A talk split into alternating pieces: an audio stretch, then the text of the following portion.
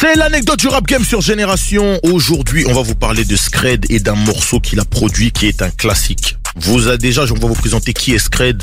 C'est un producteur de renom. Il a travaillé avec les plus grands dans le rap français et même avec des artistes américains. D'ailleurs, Scred a même gagné un Grammy Awards.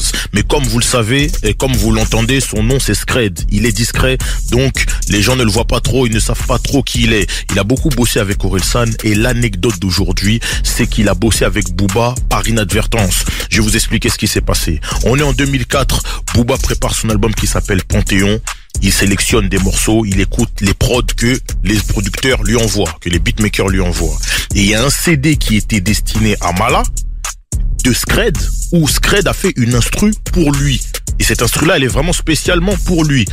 Mala ne voit pas le CD, ne l'écoute pas, c'est Booba qui récupère le CD et qui l'écoute.